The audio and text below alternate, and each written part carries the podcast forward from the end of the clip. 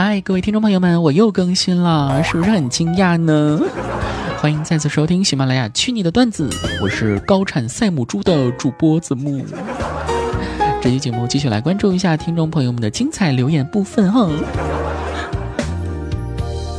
懒羊羊说：“子木，我这段时间一直忙着找工作投简历啊，想问一下，在简历曾获奖项一栏中，要不要把参加学校运动会得到名次的事情写上去呢？可是我想入职的单位好像跟体育又八竿子打不着，很是困惑啊。”嗯，这位朋友，我建议你可以把这段经历写上去啊，或许还可以成为你成功应聘的加分项呢。为什么？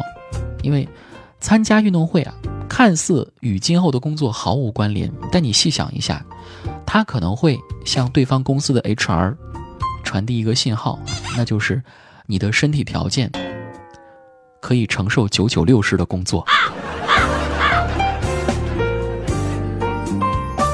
我们说简历嘛，实际上就是你向 HR 传递消息的这样的一个工具啊。你看，好像有好多人把自己的简历啊弄得花里胡哨，表面倒是挺漂亮，但是内容非常空洞啊。请各位记住，简历再花哨，关键的信息没有传递到对方的公司，那都是白搭的。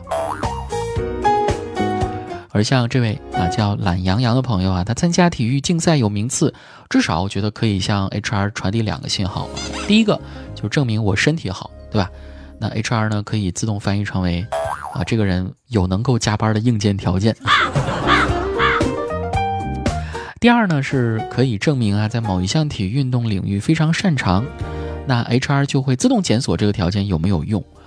如果是在国企的话，可能很有用啊。比如企业内部，他搞一个这个篮球比赛，而恰好这个部门已经乐透好几年了，而你的到来居然能够把部门带进季后赛，你说这对领导的面子究竟有多重要，对不对？加油吧，小伙子，子木哥哥看好你哦。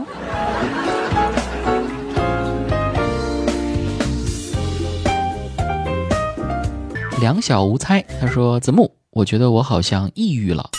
女朋友家里简直太奇葩啊！四月初的时候，我第一次去见女方家长，竟然被他们带去扫墓啊！居然还有这种骚操作！第一次去见家长就要被带去扫墓啊？难道是想让祖宗们先过过眼 如果说祖宗们看不顺眼的话，那你就不用走了。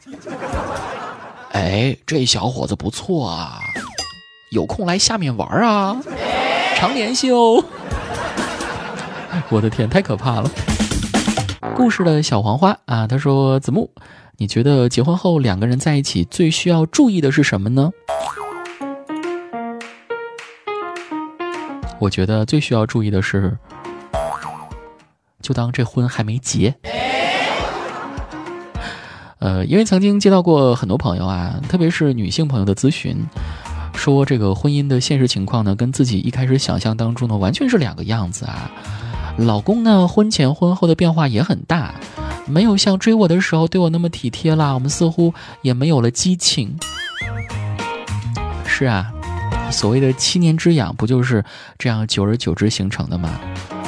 老公没有了激情，哦不对，或许啊，老公，老公他有了另外一种的激情。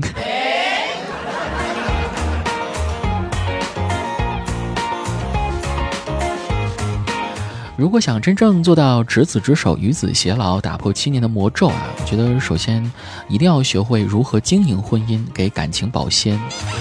呃，我一直很信奉一句话，就是陪伴才是最长情的告白。嗯，记得前两天我看一本书啊，有个国外的学者，他叫哈特菲尔德，根据他的最新的一项研究表明啊，就是人类接触的时间越长，越容易产生友谊或者是爱情，并且呢，这个书后面还举了一个真实的例子啊，说，呃，原来呢有一个男子。啊给他的女朋友一直坚持不懈的写了七百多封信件结果这个女朋友就嫁给了邮递员。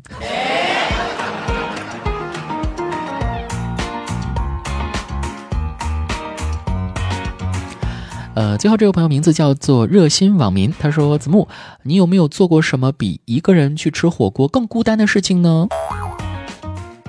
有啊，一个人去结婚啊。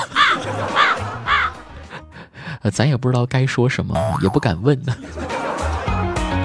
哎，我觉得一个人吃饭还好啊，但如果是一个人去吃自助饭的话，自助餐那可能会麻烦一些啊。因为你想啊，当你去拿菜的时候，结果发现回来餐具餐食都被收走了。当然也可以选择把手机和钱包留桌子上占位置，然后回来就发现手机和钱包也没了，好惨啊！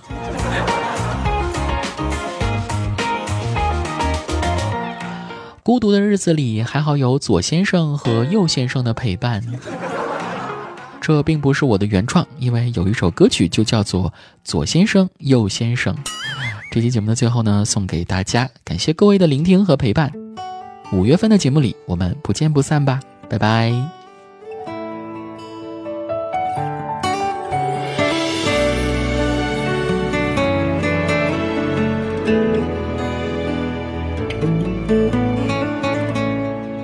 左先生对你嘘寒问暖，情话说的比蜜还甜，生病了他请你。多喝热水，却没有陪在你的身边。有先生话语天生就少，送你上班早餐做好。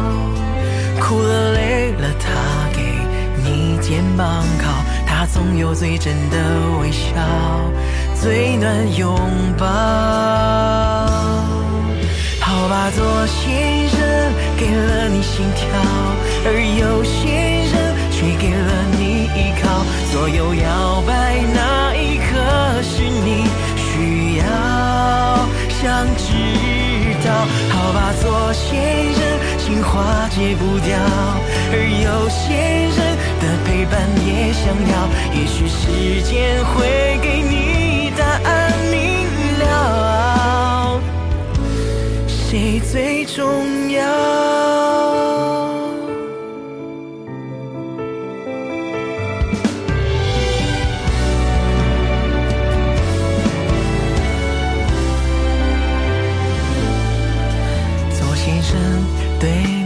寒问暖，情话说的比蜜还甜。生病了，他请你多喝热水，却没有陪在你的身边。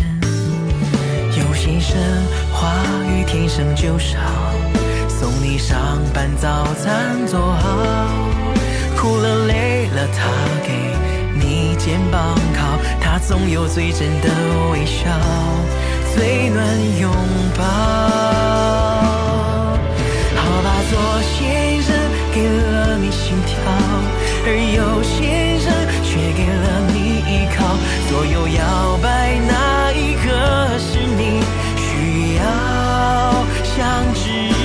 道？好吧，做先生情话戒不掉，而有先生的陪伴也想要。也许时间会给你答案，明了。呜，好吧，做先生。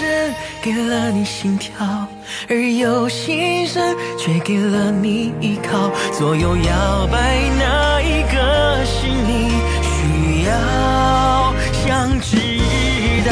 好吧，左先生情话戒不掉，而右先生的陪伴也想要。也许时间会给你答案明了，谁最重要？